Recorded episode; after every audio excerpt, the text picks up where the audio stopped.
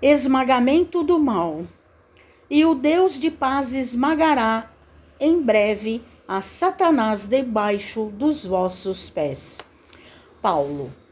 Romanos capítulo 16, versículo 20. Em toda parte do planeta se poderá reconhecer a luta sem trégua entre o bem e o mal.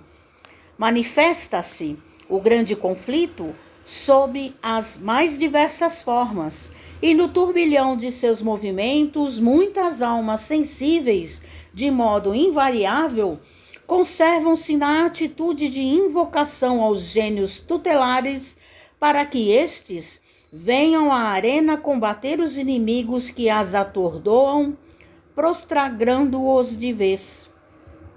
Solicitar auxílio ou recorrer à lei da cooperação representam atos louváveis do espírito que identifica a própria fraqueza.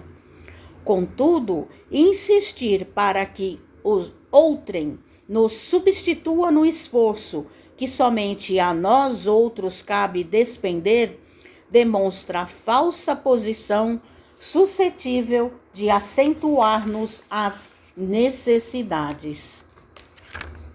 Satanás, representando o poder do mal na vida humana, será esmagado por Deus.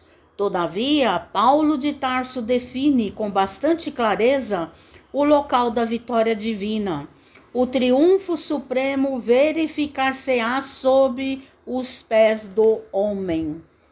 Quando a criatura, pela própria dedicação ao trabalho iluminativo, se entregar ao Pai sem reservas, efetuando-lhe a vontade sacrossanta, com esquecimento do velho egoísmo animal, apreendendo a grandeza da sua posição de Espírito eterno, atingirá a vitória sublime.